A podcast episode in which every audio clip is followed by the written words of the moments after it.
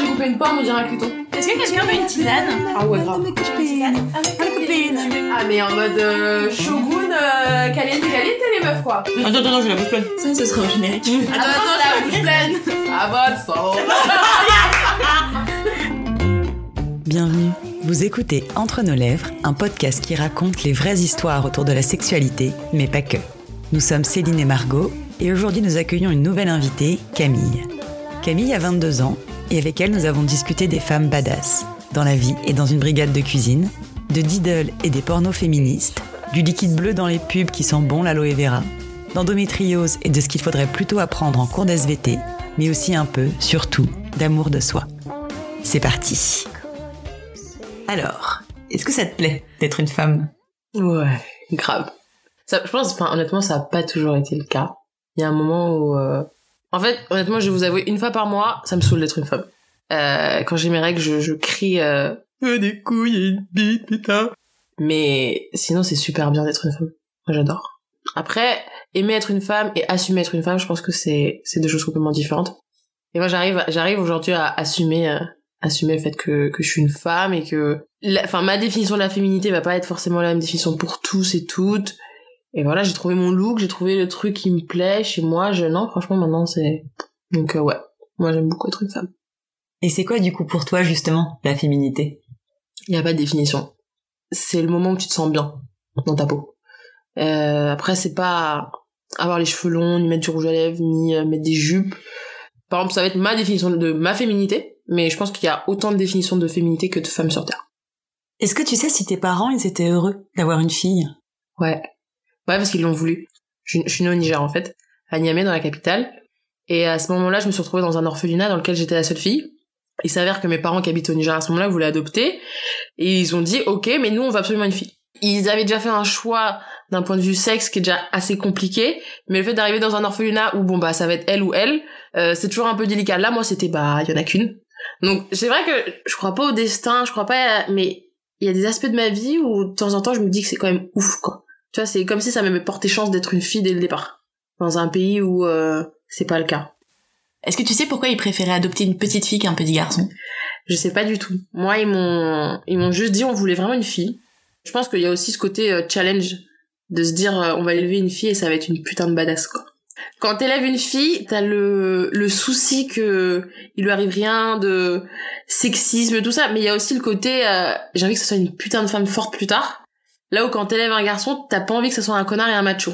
Donc c'est pas la même chose, mais moi je sais que plus tard je veux absolument une fille en premier, enfin d'abord. Après euh, un garçon avec grand plaisir et c'est un putain de challenge aussi d'élever un mec bien, de se dire euh, moi mon, mon fils c'est un mec bien, y a pas y a aucun problème quoi. Il est il est carré, il est à cheval surtout, il est briefé. il- non mais c'est non mais il est briefé quoi. Je je l'ai tenu au courant de la situation. mais euh, non, je sais pas du tout pourquoi pourquoi il voulait une fille, mais c'est vrai que quand je vois le caractère de ma mère et je vois le caractère qu'avait mon père, je me dis clairement euh, il voulait une putain de badass plus tard. C'est quoi les principales idées avec lesquelles t'as grandi concernant les filles et les garçons et après les femmes et les hommes? Bah quand j'étais petite, les filles et les garçons c'était plutôt classique. hein. Moi je, je me rappelle en avoir reparlé avec ma mère il y a même pas longtemps et elle me disait écoute nous on t'a toujours laissé le choix et tu voulais t'habiller en rose. J'ai eu ma période rose, après j'ai eu ma période bleue, j'ai eu ma période euh, j'avais que des tresses parce qu'avec mes cheveux c'est trop chiant pour mes parents. Et puis d'un seul coup j'ai eu la période où j'ai demandé à mon père de me couper les cheveux comme je les ai maintenant, j'ai la tête rasée. J'avais euh, 7 ans. Et euh, après j'ai eu ma phase de euh, les, les filles ça a les cheveux lisses et qui euh, flottent dans le vent et c'est trop cool. Donc j'ai eu la période de euh, défrisage et euh, plombage de cheveux absolument atroce euh, parce que c'est pas du tout la nature de mes cheveux et c'est pas grave. Que être une fille, c'est pas forcément avoir des beaux cheveux, faire des queues de cheval et courir avec ta mèche. Et j'ai eu cette période-là pendant trois ans. Et euh, au bout d'un moment, j'ai compris que fallait que j'assume que de toute façon on s'aimait jamais comme on était. Que les copines qui avaient les cheveux lisses, elles se les frisaient et moi qui avais les cheveux crépus comme pas possible, je voulais me les lisser. Et je me suis dit, mais une femme, euh, une femme, ça a les cheveux comme elle a envie de les avoir, quoi. Moi, je trouve que la coiffure qui me va le mieux à l'heure actuelle, c'est celle que j'ai maintenant avec, euh, Plus de cheveux. ouais, avec euh, zéro sur le caillou. Et mais après, euh, non, mais les garçons, c'est seulement maintenant que je me demande, en fait, c'est quoi la relation entre hommes, femmes? Il y a pas, pour moi, il y a pas de différence, quoi. Il y avait pas de différence. Et j'ai grandi avec le schéma inverse où c'était euh, mon père qui était à la maison et qui m'élevait. et ma mère qui a linké le game au niveau boulot. Donc j'ai une maman en déplacement, tu sais le fameux euh, mon père il est pas là, il est en voyage d'affaires. Bah moi c'était ma mère. Et euh, les serviettes, les machins, c'est mon père qui me les achetait quoi. Après je trouve que la relation euh, homme-femme est plus compliquée que la relation fille-garçon. Quand on est petit, euh, on passe outre. Là c'est plus compliqué parce que je pense qu'il y a toute la question de l'ego très fort chez les hommes, la fierté chez les femmes, ce côté euh, non mais je me respecte, euh, je fais pas ça. Et les hommes, il y a ce côté euh, non mais je suis un mec, allô. Et ça, ça nique tout. Quoi. Et quand on est petit, on s'en fout. C'est notre copain quoi. On s'échange euh, les diddles et les mouchoirs. Mais Surtout les diddles. Ouais, surtout les diddles. Tu te rappelles des carnets mes meilleurs amis Ah ouais, grave. Allô, la base. Euh, du coup, moi, j'ai j'ai été élevée avec le système maman qui travaille et papa à la maison. Qui dit papa à la maison dit cuisine. Donc moi, ma passion première dans la vie, qui est quand même la cuisine, me vient de là. Euh, père libanais, grand-mère euh, libanaise, euh, de l'autre côté grec, né à Madagascar. Enfin, je t'explique le melting pot de l'espace. Et euh, du coup, moi, j'ai toujours voulu faire de la cuisine. Depuis mon, plus jeune âge, depuis que j'ai 5 ans, je, je veux être chef. Sans euh, prendre conscience de toute la dimension euh, engagée que peut avoir euh, un parcours comme le mien dans, dans ce métier-là. En tant que femme d'un mètre 85, noire, tête rasée, lunettes, personnalité, caractère, qui a pas fait un bac pro cuisine dès ses euh, 12 ans, qui euh, parle trois langues couramment, qui a vécu dans quatre pays différents, qui a un bac avec mention, qui, si elle s'était donné les moyens, aurait pu faire Sciences Po, mais elle a quand même décidé d'aller faire euh, des oignons grelots. C'est un métier qui est quand même super machiste. Donc en tant que femme, t'es obligée d'être féministe euh, dans le milieu. Y a pas de femme euh, pas féministe. C'est impossible. Elles le disent peut-être pas, elles en ont pas conscience. Tu es le, féminisme incarné. T'as pas besoin de dire euh, je suis féministe. C'est évident. Dans un monde de requins comme ça, de machos, qui est quand même un milieu qui est tenu par des hommes blancs, arriver en tant qu'ami, c'est compliqué. Parce qu'après, il y a tout le... Ok, d'accord, mais pourquoi je tapais pas Fatou? Non, je comprends pas. T'es mannequin? Tu fais du basket? Non, connard, et toi tu fais 1m10 et c'est pas pour autant que tu fais Fort Boyard Non, mais enfin, tu vois, te dire, euh, ta gueule, quoi, tu vois. Je vais réfléchir, en parler, quoi, bouffon. Euh, non, c'est des choses que j'en rigole maintenant, j'ai moins rigolé sur le coup. C'est des choses qu'on m'a toujours dit, et euh, c'est un métier en tant que femme, euh, c'est pas, c'est pas évident. En fait, c'est pas euh, évident qu'en tant que femme, tu as ta place dans le métier. C'est-à-dire que depuis la nuit des temps, c'est les femmes qui font la popote à la maison et les hommes qui sont dans les cuisines qui considèrent comme des vraies cuisines. Et par contre, en tant que femme, tu viens empiéter sur le terrain des hommes, là, ça va pas. Et à ce moment-là, ton seul moyen, c'est d'être meilleur qu'eux. Parce que le jour où t'es meilleur qu'eux et tu excelles, tu deviens indispensable. Et ils disent tous, euh, personne n'est indispensable, nanana. Faux. Il y a des personnes dans ta cuisine, tu ferais tout pour les garder. Donc en tant que femme, quand t'arrives au stade où t'es indispensable et le jour où t'es pas là, en fait c'est ça, c'est le jour où t'es pas là, ils sont dans la merde, que tu sois noir, que tu mesures 1m85, que t'as la tête rasée, qui trouve que t'es un trop gros cul, que t'ouvres trop ta gueule, ça passe au second plan. Et là, là tu niques tout dans le game. Donc moi je m'étais mis en tête comme but d'être la meilleure. J'avais pas le choix. C'est le seul moyen pour que limite ma présence soit justifiée. Tu vois, mais c'est horrible d'en arriver à ce stade-là. Et je me suis dit, ok, bon, moi, je vais tout niquer dans le game, je vais exceller. Première chef femme noire, euh, étoile au guide Michelin. Là, tu fais ce que tu veux. Et pour moi, c'est un métier qui changera quand les vieux cons crèveront et que des gens comme nous arriveront au stade des étoiles. Parce que nous, après, on est la génération qui va accepter de subir donc harcèlement, violence, euh, discrimination. On va fermer nos gueules là-dessus pour pouvoir arriver au poste haut, mais on se promet que dans nos cuisines, on fera pas ça. Et la génération d'après, eux, ils voudront même pas. Ils vont dire, écoute, la cuisine, ça sera 35 heures, j'ai travaillé soit du matin, soit du soir. Euh, clairement, si tu me fais chier, je porte plainte. Toi, clairement, s'il faut faire fermer ton restaurant, je fais fermer ton restaurant. Demain, j'appelle Brut pour leur dire comment ça se passe dans ta cuisine. Et là, on arrivera à faire avancer les choses. En attendant, faut que les vieux, ils crèvent. Et faut que nous, et ça, c'est très compliqué, parce qu'on est juste la génération entre les deux, on ferme nos gueules, on dise oui, chef. Mais en tant que femme, c'est pas, c'est pas évident que t'as ta place. Tu dois, il y a toujours, tu sais, c'est- c'est très cucu, mais c'est, tu dois faire deux fois plus pour avoir la moitié de ce que eux, ils ont. Et c'est très vrai. Jusqu'au jour où j'ai travaillé avec une chef femme dans un restaurant, et là, il y a tout qui change. Mais j'ai arrêté parce que je, j'ai pris une autre voie qui, euh, dans mon engagement personnel, est complètement dans la lignée. Mais c'est vrai que je trouvais ça beau de me dire que je me battais pour une cause, avant même de me battre pour, euh, pour une passion. Maintenant, on va parler un petit peu de ton éveil sexuel. Est-ce que tu te rappelles de la première fois où t'as pris conscience de ta sexualité? En prendre conscience assez tôt, euh, l'expérimenter plus tard. Mais je me rappelle la première fois que je me suis touchée, C'était, je devais avoir euh, 14 ans. Tard. J'ai l'impression que c'est tard quand même. Tu sais, t'essayes de te dire à quoi ça ressemble un orgasme et tout le monde te dit, en fait, quand t'en as un, tu sais que c'est ça. Et là, j'ai dit, ah, ok, c'est bon les gars, je suis rentrée dans le game. Et après, j'ai une période pendant laquelle je me masturbais plus du tout pendant, je sais pas, un an, deux ans. Après, j'ai repris. Et après, c'est par phase. Je fonctionne vachement dans l'excès. Soit c'est, je vais me toucher à fond pendant une semaine et je vais faire que ça. Et d'un seul coup, pendant un mois, presque rien. C'est horrible. Je fonctionne dans l'excès, mais pour tout, pour la bouffe, pour ça, pour, euh, tu vois, je vais abuser du même plat au restaurant pendant une semaine jusqu'à en être dégoûté. Et après, je vais arrêter. Avec la masturbation, c'est pareil. Et le porno aussi, ça, c'est un truc. J'en discutais, bah, c'était quand hier, avec, euh, avec une nana. Et euh, c'était la question du porno féministe. Et en fait, je lui ai dit, pour moi, le porno féministe, t'as pas besoin d'aller sur un site de porno féministe. Moi, par exemple, je suis fan des pornos amateurs. J'aime pas les pornos, euh, genre grande chaîne Vixen et tout. Euh, je sais pas, ça complexe tout le monde, ça fait flipper les bites de 30 cm et demi, là, tu sens dans la glotte, je, je vois pas comment flipper ça. Le truc, ça ressort par les deux oreilles, enfin, c'est un scandale. Et euh, du coup, le porno amateur. Le porno amateur, j'aime bien. Je trouve qu'il y a une certaine forme de féminisme dans le sens où la femme, c'est, elle est pas juste là pour recueillir le sperme. Il y a vraiment un jeu de de séduction, de moi je vais dominer, mais dans deux minutes ça peut être l'inverse.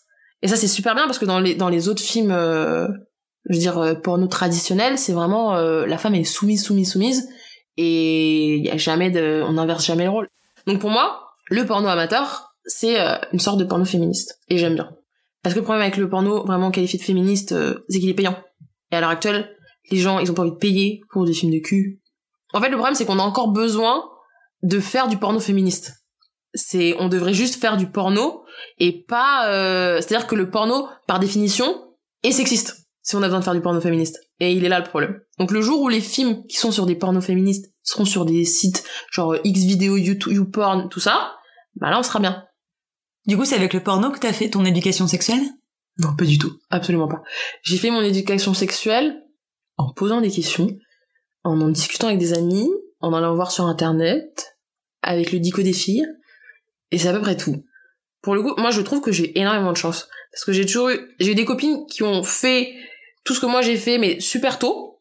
Donc je pouvais être briefée. Et j'ai eu des parents, moi, qui m'ont parlé euh, sans aucun problème, quoi. C'est surtout le fait que je me suis toujours dit, même si tu poses pas les questions, si jamais un jour tu dois la poser, tu peux. Non, pas avec le porno, du tout. Le porno, en fait, pour moi, c'est pas un outil éducatif. C'est un moment de plaisir. Au même titre que euh, faire de la cuisine ou aller faire du shopping, quoi. Ouais, mais le problème, c'est qu'il y a plein de gens qui se servent du porno euh, comme support éducatif. Bah ouais, parce que l'éducation fait pas son taf. Et le porno, c'est gratuit et en deux minutes, on y est. Le jour où on aura des cours d'SVT euh, dignes de ce nom, euh, il y aura plus de problème et les, les jeunes n'iront plus faire leur éducation sexuelle sur, euh, sur les pornos. Le, petit briefing qu'ils nous font euh, avant, juste avant de rentrer en sixième sur les règles, où en fait on t'explique tout ce dont tu te fous, mais complet. Oui, tous les 28 jours il se passe ci, tous les 21 jours et puis il y a telle hormone et puis nan, on n'a rien à serrer, on veut juste comprendre on veut juste savoir qu'en fait le moment où ça va faire mal faut pas que tu paniques que t'as l'impression que tu vas crever euh, voilà que ça a cette couleur là ça a cet aspect là cette odeur là parce qu'après on se retrouve avec euh, des nanas qui sont persuadées que elles ont un problème parce que en fait c'est pas bleu et puis c'est pas transparent et puis ça sent pas la rose comme euh, à la pub. Il est là le le vrai problème. Et c'est pour ça que les jeunes vont sur le porno parce qu'ils voient ce dont ils ont envie de voir. Sauf que sur le porno les meufs elles ont des chattes euh, je sais même pas comment elles font pour avoir des chattes comme ça. Les mecs ils ont des bites à quelle heure euh, et puis les mecs ils complexent après parce qu'ils sont persuadés que s'ils ont pas un tube télescopique de 30 cm bah ils ont un petit zizi. Alors que je sais pas une bite de 13 cm ça, si tu t'en sers bien ça fait kiffer quoi et une bite de 30 cm aux dernières nouvelles ça fait mal non mais c'est vrai moi ça me fait pas moi j'aime pas les grosses bites hein. je suis désolée hein. je pense vraiment que si on arrive à décomplexer à informer parce que le problème c'est ça c'est qu'il y a un manque d'information énorme et après il y a tout un tas de complexes qui se développent après et puis pourquoi elle, elle a eu un orgasme en 30 secondes? Ah allô, elle a simulé chérie. Et on va se référer à ça pour se comparer, alors que euh, c'est nous la, c'est nous la norme. Le porno c'est pour se divertir, c'est pas éducatif. Pour toi, c'était quoi faire l'amour? C'était se faire du bien à deux, prendre du plaisir, mais c'était surtout moi je pense que à ton plaisir et toi tu penses que à mon plaisir. Et dans ce cas-là on va s'en sortir. Et qu'est-ce que tu fantasmais de ta première fois? Honnêtement je fantasmais rien du tout. Tu l'attendais ou pas? Pas du tout. Moi, je l'ai fait tard, hein. J'ai fait ma première fois, j'avais 18 ans. Enfin, tard. Je compare toujours par rapport à mes copines, quoi. Ma meilleure amie, a fait sa première fois, elle avait 13 ans. Et après, ça, ça a enchaîné, quoi. Elle a, elle a déroulé le câble. Mais- Et moi, j'ai fait ma première fois à 18 ans et j'attendais, j'attendais rien parce que je me suis dit, je vois à quel point tu peux être déçu et à quel point on sacralise la première fois alors que je connais personne qui a pris un pied d'enfer sa première fois. En fait, si, je m'attendais au pire. Et j'ai eu raison. le truc super douloureux quoi. C'est la mort. Ouais, c'était comment? Ah, c'était horrible. Pourtant, je l'ai fait avec quelqu'un avec qui j'étais super bien. J'avais 18 ans, il en avait 28. Et euh, super douloureux quoi. Pourtant, euh, quand je dis j'étais détendue, c'est que j'étais détendue. Hein. Mais j'ai fait en fait tout ce qu'il fallait pas faire. Euh, donc j'appelle ma meilleure amie. Elle me dit il y a trois positions à surtout pas faire. Le vrai, tu oublies. La position où tu montes sur lui, tu oublies. Et le plan, mais je saurais même pas la décrire. Tu sais quand t'es allongé sur le dos, genre tu te mets en mode perpendiculaire avec tes jambes. Et mec genre il est, euh, Ouais, ouais. tu vois. Elle me dit Mhm. ça tu fais pas. Moi j'ai fait les trois. j'ai pas eu de missionnaire sympa. euh, je me suis trop déterre et j'ai compris ma race, j'ai douillé ma race. Donc non, j'ai trop j'ai trop voulu faire la ouf. Parce que j'étais dans le moment, t'es là, t'as envie de tester plein de trucs. J'ai eu super mal. Mais euh, mais j'ai pas ressenti ce ok bon bah c'est fait. Non j'ai pas j'ai pas un- j'ai pas un bon souvenir. Après j'ai juste le bon souvenir de l'avoir fait avec quelqu'un de bienveillant. C'est en fait c'est tout ce qui importe. Est-ce que t'en as parlé à tes amis ou ta famille ou... Oui. Bah, il y a eu le briefing à peine sorti, euh, à peine la culotte remontée. Allô les meufs, c'est Kams. Vidéoconférence demain 10h. Because I'm not a virgin anymore. Ça c'est bien évidemment la base, avec tous les détails, tous les pots qui font putain, je t'avais dit de pas faire ça, t'abuses. Voilà. Et bizarrement, je l'ai pas dit à ma mère. Elle, mais, mais elle m'en veut encore. Est-ce que ça a changé l'image que t'avais de toi-même ou pas du tout? Moi, je pense que ça reste un- enfin, ma sexualité reste un symbole de, de ma féminité qui est quand même assez important. Sinon, ça a changé, euh, à part ça, honnêtement, pas grand chose. Si, ma perception de, de ce que, de ce qu'était le sexe. Même si j'idéalisais pas, tu t'as, et je m'attendais à rien de ma première fois, tu te dis quand même, bon, euh, à quoi ça va ressembler cette histoire. En fait, quand tu commences à coucher, ou régulièrement avec quelqu'un, tu te rends pas forcément tout de suite compte des couacs. C'est-à-dire qu'il y a quand même ce, ce tabou du, euh, tout le monde te dit mais c'est trop bien le cul, nan Et quand c'est pas ton cas, il y a la première phase où tu te dis ouais non mais c'est bon, enfin c'était juste cette fois-ci ça va aller. Et puis après il y a le ok tu te rends compte que ça va pas. Après il y a le est-ce que j'en parle, est-ce que je suis normale? Et t'en parles pas vraiment. J'ai toujours eu des règles super douloureuses. Et euh, au bout d'un moment en fait tu te rends compte que t'arrives pas à vivre ta sexualité pleinement et que ça pose problème parce que c'est le but du cul de prendre son pied et c'est pas censé être quelque chose de douloureux. Donc je suis rentrée dans une phase de d'examen euh, pour détecter l'endométriose qui a été positif à la fin et c'est super dur émotionnellement. Et à ce moment-là, moi j'ai développé un espèce de blocage qui fait que j'arrivais plus à coucher avec lui et j'arrivais plus à envisager le sexe comme quelque chose de sympa. C'était plus une corvée euh, qu'autre chose. Et je me rends compte seulement maintenant à quel point j'en ai pas parlé. Moi qui suis quelqu'un qui extériorise énormément. Et même au sein de ma relation, j'ai pas réussi à évoquer ça. Donc d'un côté, ça a été tragique, parce qu'on l'a super mal vécu aussi bien lui que moi, mais d'un autre côté, ça m'a appris énormément. À m'écouter. À pas me forcer. Et surtout, à se dire, le but final, ça va être le même, on va prendre du plaisir, mais il y a tellement différents moyens d'y arriver, et c'est pas quelque chose qui doit forcément se faire vite, et c'est pas, il y a pas forcément de pénétration, et que de toute façon, tu vas juste me faire prendre mon pied en me faisant accueillir pendant une demi-heure, et ça, ça sera couché. C'est aussi une définition de coucher. Donc ça m'a ouvert un peu tous ces, portes-là. Et après ça, j'ai eu cette période de confiance en moi zéro, où j'étais là, je suis incapable de coucher avec un mec, je suis incapable de ressentir du désir, du, de l'envie, de l'excitation, c'était genre pas possible. Jusqu'au moment où j'ai rencontré quelqu'un d'autre. Pourtant c'était coup d'un soir, et ça s'est tellement bien passé, que ça, ça a redébloqué le... J'avais besoin, je pense, de me taper quelqu'un, et de me rendre compte que je peux prendre mon pied, pour que ça aille mieux. Et du coup là ça va mieux. Est-ce que tu peux nous en dire un peu plus sur ton endométriose? Alors l'endométriose, le problème avec cette maladie, c'est qu'on sait pas d'où elle vient, et on n'a pas de traitement. J'avais fait un post là-dessus où je disais euh, vous avez envoyé des bonhommes sur la lune et vous allez me faire croire que vous n'avez pas trouvé de traitement contre l'endométriose. Et c'est plutôt représentatif parce qu'on arrive à faire des exploits de malades. Et cette maladie qui touche de plus en plus de femmes, il se passe rien du tout. Et ce qui m'inquiète d'autant plus, c'est euh, avant d'arriver au stade où ils te disent ça peut être ça, il peut se passer des années. C'est-à-dire que t'as tous les symptômes, ou les symptômes euh, vraiment les plus flagrants, c'est-à-dire que moi j'avais des kystes aux ovaires. Quand je vous dis que j'avais des règles douloureuses, c'est que elles duraient 8 à 10 jours. Tu peux pas garder un tampon euh, maxi plus de une heure parce qu'il est plein. Tu te demandes d'où vient tout sang. et des douleurs. Je ratais 5 jours de cours par mois ou de taf ou de quoi que ce soit parce que c'était même pas envisageable. Donc tu toute ta vie tourne autour de ça. La panique de se dire si j'ai mon bac à ce moment-là, je fais comment? Tu vomis, tu fais des malaises et surtout tu te vides de ton sang. T'as mal au dos, t'as mal partout, tu t'as, mal au crâne. C'est pas juste euh, une douleur. Je fais la différence. Il y a certaines femmes, t'as mal le premier jour, t'as mal le deuxième jour. Ok, l'endométriose, c'est, c'est bien plus hard que ça. Et justement, t'as des rapports sexuels souvent qui sont très douloureux. Et donc, euh, au bout d'un moment, euh, quand ça fait un an que tu vas voir ton médecin tous les mois pour te demander un arrêt de 5 jours, tu commences à te renseigner et puis tu regardes sur internet et on te parle d'endométriose, mais bon, sans plus. Tu sais, on a l'impression que c'est une maladie qui est Hey 2019, endométriose, et qu'avant ça, il se passait rien du tout. Ils disent oui, endométriose, et tu rentres en fait dans un parcours d'examen qui est... Euh, tu tapes les frottis, je sais pas combien, les IRM pelviens, les nanins, les trucs. Enfin moi je trouve ça traumatisant. Même si c'est bien fait, ça reste. Euh, enfin c'est pas c'est pas normal qu'on ait trifouillé partout pour aller voir euh, ce qui se passe, si ça va, si ça va pas. Et au bout d'un moment on dit en fait euh, c'est ça. Et tu ressors de là et tu lui dis mais et on fait comment? Et en fait le seul traitement qu'il trouve à te donner c'est la pilule en continu. Parce que le seul moyen pour que t'aies plus ça, c'est souvent d'arrêter tes règles. Et à l'heure actuelle, euh, à 20 ans, tu vas pas faire une ligature et trompe, euh, tu vas pas, enfin, ça va pas. Jamais de la vie. Donc, il donne la pilule en continu, qui a des effets, par exemple, sur moi, nocifs. Ça aussi, il faut qu'on en parle. Parce que, moi, je vois la différence quand ma mère, pour elle, la, pilule, ça a été un truc, mais révolutionnaire. C'était super bien. Au niveau de l'émancipation de la femme, c'était, elle me dit, tu te rends pas compte euh, ce que c'était la pilule. Je dis, mais je continue à le penser.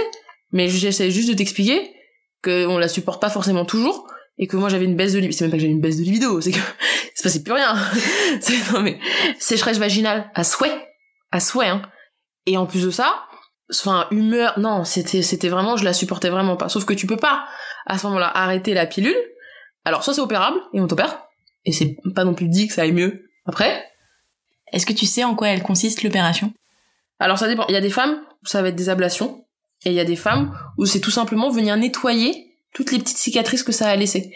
Parce qu'en fait, l'endométriose, c'est ton endomètre qui va en fait se placer à des endroits où il, il doit pas se placer. Donc euh, il y a certaines femmes qui vont avoir de l'endométriose au niveau des intestins, au niveau du côlon, à l'extérieur de l'utérus, donc dans le ventre, au niveau de la vessie, il y a même certaines femmes qui vont retrouver de l'endométriose dans les yeux. Et donc au moment où tu as tes règles, tout ton tissu coule, et ben ça fait la même chose mais partout ailleurs.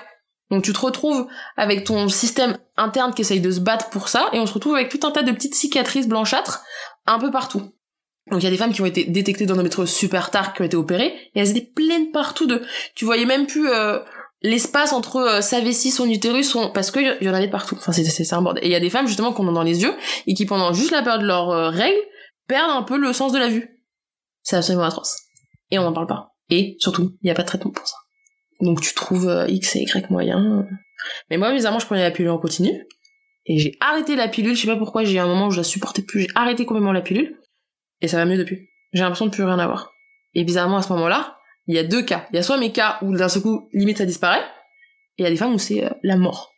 Mais c'est bien parce que maintenant ça commence à être reconnu, et on, du coup, on te fait plus chier quand t'es pas là 5, euh, jours par mois, quoi.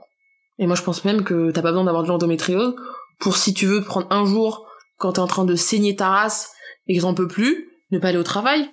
Personne ne doit avoir le droit de te dire quelque chose par rapport à ça. Il y a des pays où on peut, qui offrent des congés aux femmes euh, pour leurs règles. Mais je trouve ça super bien, la France, vous vous branlez quoi, quoi. Donc il y a énormément d'efforts à faire à ce niveau-là. Moi, ça me, ça me révolte. Parce qu'après, moi, je me retrouve avec des filles de 12 ans qui me disent, je comprends pas, mes règles, elles sont pas normales. À la télé, ils nous mettent des nanas euh, qui vivent leurs règles pimpantes avec la robe à paillettes. Euh, et ce soir, je peux me coller dans l'ascenseur parce que je ne sens pas mauvais de la chatte avec ma serviette qui sent l'aloe vera. Et oui, ça a une couleur marronasse un peu dégueu. Et oui, euh, ça sent super fort. Et oui, écoute, espèce de glaire chelou. c'est pas un liquide bleu transparent sympatoche mais c'est naturel, c'est normal, il y a rien de et je vois pas pourquoi on essaye d'embellir ça comme si c'était quelque chose de moche, comme si c'était quelque chose de malsain. Il y a rien qui m'énerve plus que quand on dit protection hygiénique, comme si ça relevait de l'hygiène. Moi, je préfère dire soit protection périodique, soit protection féminine, mais pas hygiénique parce que automatiquement dans la tête de certaines femmes, ça, ça finit par hygiène égale quand c'est pas propre, règle égale quelque chose de sale. Je pense qu'il faut faire vraiment attention à tous ces mots-là qu'on utilise et surtout rendre gratuit quoi et pas gratuit avec de la merde dedans, s'il vous plaît. Gratuit, euh, coton bio, pas euh, récolté par euh, des petites filles, des petits garçons mineurs euh, qui sont en train de crever en faisant ça. Un truc un peu réfléchi, quoi. Enfin bref, je dis ça, j'ai rien. ça me gave. Et comment tu t'entends avec ton corps aujourd'hui? Est-ce que tu l'aimes? Et bien sûr, je le kiffe, euh, je le kiffe ma race, mon corps. Je le, je le kiffe parce qu'en fait, je me laisse pas le choix. Faut pas se laisser le choix. Ton corps, il est comme il est. Et à partir de ce moment-là, bah, c'est très simple. Hein. À partir du moment où t'as compris ça, ça va. Mais oui, moi, je kiffe mon corps, bien sûr. Et pourtant, en ce moment, j'ai, pourtant, en ce moment, j'ai pris du poids. Il y a une époque où j'étais vraiment super mince, euh, ce qu'on considère comme une taille mannequin. Je, vous me voyez pas, mais je mets des guillemets. Mais euh, je le kiffe de ouf. Moi, j'aime bien mon corps. Je, je corresponds à la définition de, de moi-même. Et pourtant, j'ai de la cellulite, j'ai des vergetures, euh, mais je suis bien. Non, je suis super bien dans mon corps. Je m'habille comme je veux. C'est aussi ça, être bien dans son corps. C'est je m'habille comme je veux, quand je veux. Donc ouais, c'est mon gars sur euh, mon corps. Est-ce que tu te montres nu facilement? Ouais. Je suis tout le temps à poil. Moi, si je pouvais être nudiste, je pense que je serais nudiste. c'est, Moi, pareil. mais vraiment, hein. je, ma mère, elle me dit, mais habille-toi, mets une culotte, fais quelque chose. Je suis, ah bah, pff, aux dernières nouvelles, on a tous la même chose entre Je suis tout le temps toute nue. Je suis tout le temps toute nue. J'adore, j'adore ça. C'est quoi que tu préfères chez toi? Tellement de choses. Et c'est surtout, ce que je préfère, c'est me rendre compte qu'aujourd'hui, quand tu me poses la question, j'arrive à te dire tout. Tu vois, souvent les gens, ils vont être gênés. Mais non, mais... tu vois Non, mais ils vont ils vont se dire, ok, donc là, il faut que je dise trois trucs max. Euh, si je dis que c'est le physique, ça va pas. Du coup, je vais dire euh, mon intelligence, mon sens de l'humour. Et en fait, moi, j'aime le pack Camille, qui va être de temps en temps super chiante à souhait. Euh, la nana super gentille comme la nana. Et puis avec plein aussi de points négatifs qui ne me gênent absolument pas et qui font à l'heure actuelle que je suis qui je suis. J'aime, moi, j'aime tout. Parce qu'à partir du moment où t'enlèves un truc, c'est plus moi. Tu vois, t'enlèves le haut de la tour Eiffel, bah, c'est plus la tour Eiffel, aux dernières nouvelles. Et pourtant, euh, le haut de la tour Eiffel, à rien. non, j'aime tout, moi. Honnêtement, les filles. hein. Mais maintenant, je, je, je te le dis et je te le dis sincèrement. Tu m'aurais posé la question il y a un an. Je pense que je t'aurais dit la même chose parce que c'est la classe d'arriver à le dire. Mais d'arriver à le dire en le pensant, c'est encore mieux. Non, moi, je kiffe tout. Des cinq sens, c'est lequel qui est le plus lié à la sexualité pour toi? Ils le sont tous. Tu peux être excité par une odeur. C'est euh, le regard qui est super important. Le toucher. euh, le goût. Et le dernier, c'est l'ouïe. Parce qu'il y a rien de plus kiffant que d'entendre quelqu'un euh, gémir ou kiffer, prendre son pied. Et tout ça fait que les cinq sens sont importants. Et des orgasmes, t'en as souvent? Orgasme toute seule ou orgasme à deux? Bah, à deux. Bah, honnêtement, là, je te dis, je suis restée avec un, un mec pendant un an et demi, et quand tu réfléchis, j'ai pas eu d'orgasme, enfin, j'ai, à chaque fois, il n'y a pas eu un rapport, un orgasme obligatoirement. Mais, je vois pas en quoi c'est un problème. Il y a cette pression de, un rapport est réussi s'il y a eu un orgasme. Alors que, je pense que si on réfléchit toutes, j'ai eu des rapports où j'ai pas eu d'orgasme, où j'ai pris quatre fois plus mon pied, qu'un rapport où j'ai eu un orgasme. Par exemple. Après, c'est à moi de faire en sorte que si c'est quelque chose qui me gêne, ça se discute, ça se travaille. Et après, j'ai parlé, ça c'est plus d'un point de vue hétéro, mais il y a beaucoup d'hommes qui n'osent pas, par exemple, toucher leur copine en même temps qu'ils...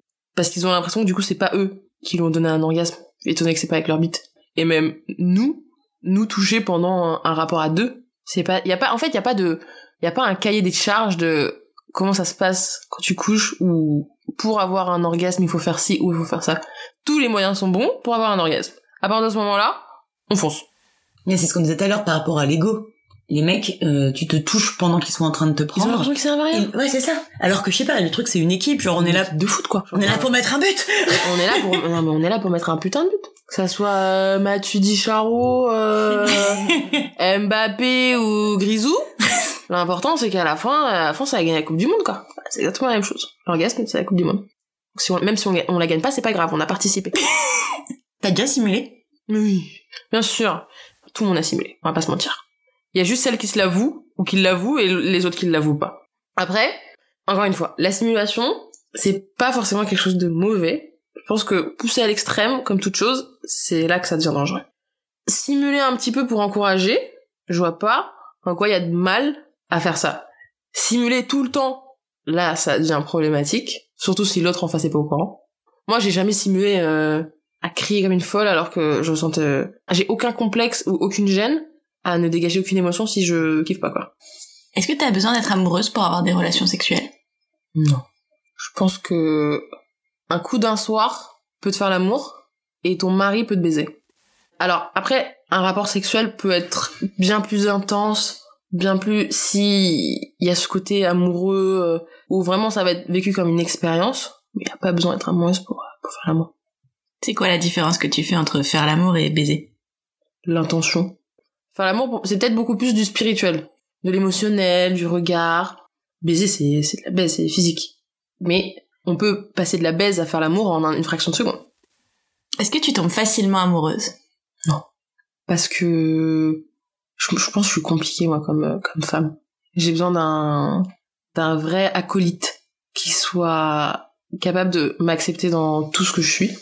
Faut faut m'assumer, tu vois. Camille, faut toujours faut assumer tout ce qui va avec quoi. J'ai une grande gueule, mon caractère, ma personnalité, mon parcours, euh, je suis très je suis entière. Ça plaît pas forcément, j'ai beaucoup de caractère. Je suis très déterminée, moi je j'ai pas le time quoi. Et ça, souvent ça effraie. Donc il y en a, c'est ça, ça les fait kiffer à mort. Et il y en a, euh, ils se chient dessus, quoi. En mode, tu sais, je me suis déjà pris le, non, mais toi, t'as trop de couilles, ou toi, tu, t'es trop une femme, euh, tu vois? Comme s'il y avait différents degrés de femmes. Tu vois, comme si une femme féministe, euh, ça faisait peur aux mecs, quoi. Et que une femme féministe, ça va avec un type de mec, euh, en particulier. Donc, euh, non, j'aimerais bien, moi, tomber plus facilement amoureuse, me laisser plus aller, vivre des histoires folles. euh. Est-ce que quand t'es amoureuse, tu Mhm. penses que tu peux avoir envie d'autres personnes? Mais bien sûr! Mais oui Alors, un truc, non mais, alors ça c'est un truc. J'ai fait un post là-dessus et je disais, euh, je t'ai trompé tellement de fois dans ma tête. Tu sais que tu peux même être en couple avec quelqu'un, être amoureuse de cette personne-là, et toucher et penser à quelqu'un d'autre. Je vois pas de problème à ça. Il y a même des couples qui arrivent à être ensemble, amoureux, et quand même accepter que l'autre euh, couche ou... Tu vois, il y a une espèce de contrat intercouple. euh, tant que tu me le dis, tant que... Et moi je trouve que ça c'est trop beau. Arriver à comprendre accepter aussi cette partie de écoute juste ce soir j'ai besoin d'aller voir ailleurs quoi. Mais je t'aime de tout mon corps et cœur et corps et je j'adore coucher avec toi mais juste comprends aussi que j'ai besoin d'aller ailleurs. Donc euh, bien sûr euh, penser à quelqu'un d'autre en étant en couple. Donc la monogamie, c'est pas important pour toi? non. Après euh, il y a différentes échelles quoi. C'est quoi Ouais. les échelles? Bah c'est quoi les échelles? C'est euh, dans le tant que ça reste dans le consentement et dans le respect. Et, et dès qu'on ne touche pas à tout ce qui est euh, mariage forcé de mineurs oui bien sûr. Euh, tu vois surtout avec de 20 femmes euh, non clairement non. Est-ce que t'as des couples qui te servent de modèle? Bah mon père et ma mère. Plutôt badass. Après moi j'ai perdu mon père il y a 6 ans.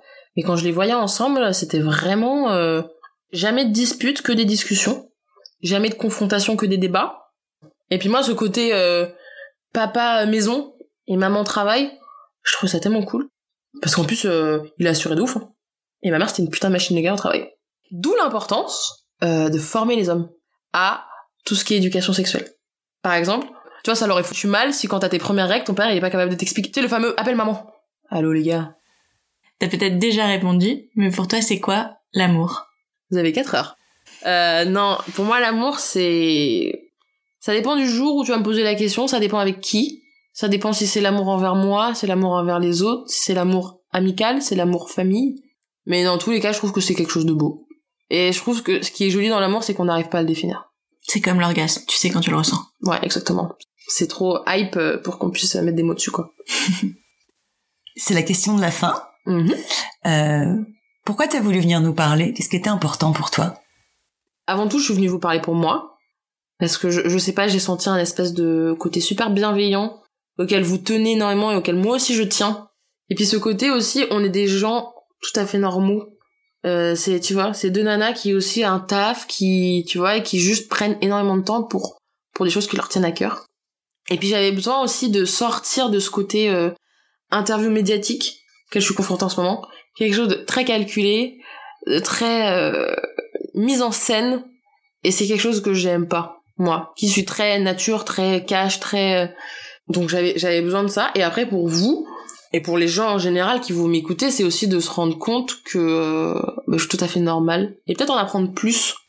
Et puis j'adorais votre concept. Et puis euh, vos deux couleurs du compte Insta c'est mes deux couleurs préférées. Donc clairement euh, Meilleure raison euh, de venue ici. best reason ever. That's Je suis venue parce que j'aime le jaune et le rouge. Ah mais voilà, j'aimais j'aimais bien. Et puis le, le concept, ouais vraiment le, le concept podcast, on, on est comme à la maison, euh, ça met les gens vachement en confiance. Et c'est là que t'as des vrais résultats. Avec des pâtes à la truffe en plus. Et du vin.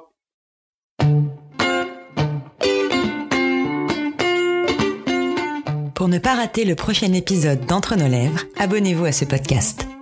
Vous pouvez également nous suivre sur Instagram, Facebook et Twitter, at Entre nos lèvres, ou sur notre site internet entrenoslèvres.fr où nous écrivons aussi. Et n'oubliez pas de vous inscrire à notre super newsletter. Tous les 15 jours, à l'annonce du nouvel épisode, on partage avec vous 5 chouettes recommandations. Des livres, des films, des articles, tout ce qui nous a plu ou touché ces derniers temps. Promis, c'est cool. Ah oui, et puis la musique du générique a été composée par Martin de Bauer. Allez, à dans 15 jours.